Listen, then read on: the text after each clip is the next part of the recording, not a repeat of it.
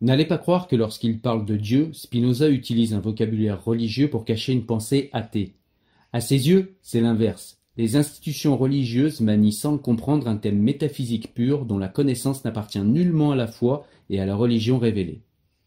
C'est pour cela que ce concept, en plus de son intérêt métaphysique et de ses propriétés morales, a une importance politique, car l'usage de ce mot permet de lutter, plus efficacement que la bannière de l'athéisme, contre les institutions qui revendiquent le monopole de la spiritualité et qui souvent utilisent la force à des fins inacceptables.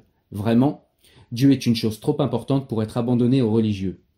La revendiquer comme une connaissance que nous cultivons, comme une puissance que nous exprimons, c'est refuser de laisser les pécheurs de tout genre, il y en a de bons et beaucoup de mauvais, s'attribuer le monopole de l'absolu.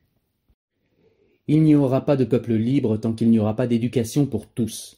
Redistribuer les savoirs, c'est donc exactement travailler pour la liberté. Être obscur peut être un moyen privilégié pour choisir ceux à qui on s'adresse. Mais est-ce que Dieu peut désirer cacher son message? La perfection d'un être infini ne me paraît pas compatible avec l'idée d'un Dieu qui rendrait ses annonces incompréhensibles. Quel sens aurait une révélation que l'on devrait garder secrète? Combien te coûte ta peur? Combien s'achète ton espoir? Combien tu payes pour ta prudence? Lorsque toute pierre sera effondrée et toute statue détruite, vous saurez vous aussi reconnaître la dynamique des choix, le devenir des équilibres, le meilleur maquillage des rapports de pouvoir. Alors non seulement vous ne serez plus prisonnier des idoles, mais vous aurez aussi accédé à l'histoire telle que la concevaient les historiens antiques.